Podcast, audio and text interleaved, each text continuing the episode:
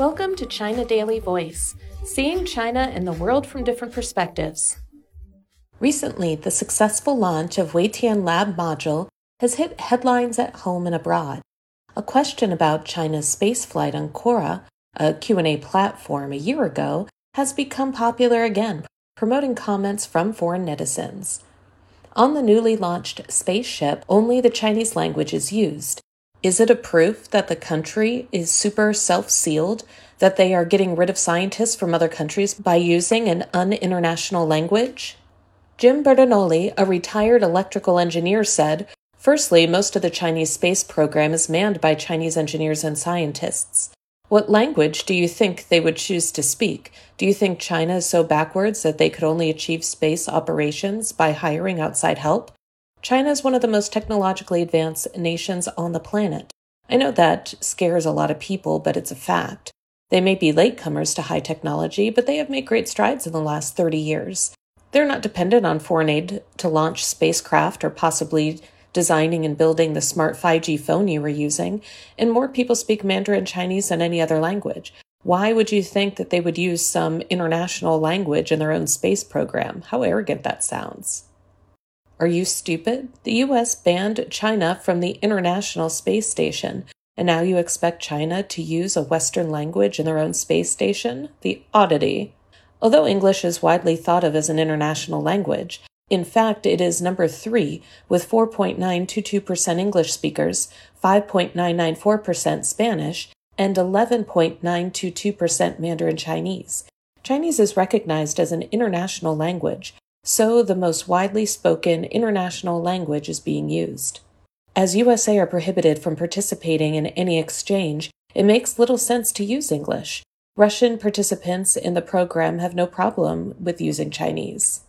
The message sent by the Western world talks of decoupling from the Chinese, so more and more English will lose importance in the East. Well done, a textbook example for typical classic Western arrogance. If using Chinese on our own space station is super self sealed, I guess you are assuming all 7 billion people on this planet should speak English, which cannot be more arrogant. We Chinese built that space station. We own that space station. It is our call to use simplified Chinese, traditional Chinese, or Oracle bone inscriptions. Feel free to bring a dictionary if you want to board. Oh, and we provide chopsticks only, so please be prepared. And we thought this was what you guys adopted long ago when you were dictating all the rules and all the people had to play along, since they don't have a choice. All we did was to offer another choice, and it's hilarious to see you whine about your monopoly status taken away from you. If it bothers you that much, you can always opt out. Self sealed? I heard it was America who sealed its own space programs and refused to let China participate some 10 years ago. So, what would you do if you are being negated in something you can be good at? Work on your own. So, why is it now that China's efforts without outside help is being smeared as a proof of super self seal or getting rid of others, when in truth it all happened because America was trying to get rid of people or contenders they don't want? The Chinese space station welcomes astronauts from all countries.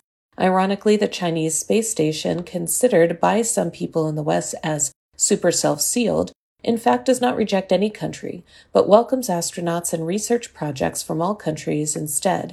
In contrast, the International Space Station, which uses English, excludes China. On May 27, 2015, Yu Tongjie, Director General of CMSA, met with Jean Jacques Dordain, Director General of ESA in Beijing.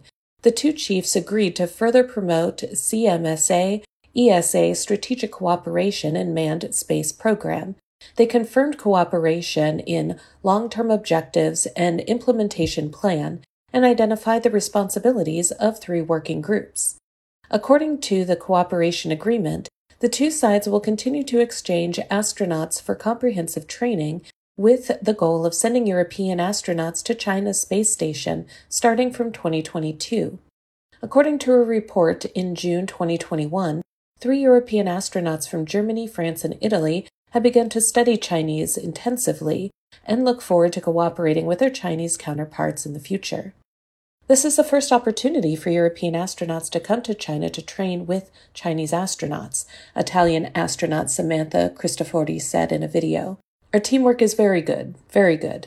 In December 2nd, 2021, Qi Faren, the space technology expert Shenzhou spacecraft's first chief designer, member of Chinese Academy of Engineering, said in Macau that the development of China Aerospace is open and inclusive.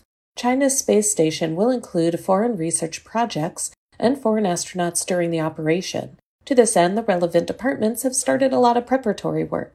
Just recently, Dr. Tricia Larose, a researcher at the University of Oslo in Norway, tweeted that she may be aboard the Chinese space station for a 31 day mission in the future. Larose is currently training as a payload specialist and is expected to board China's Tiangong space station between 2025 and 2026. That's all for today. This is Stephanie, and for more news and analysis, by the paper. Until next time.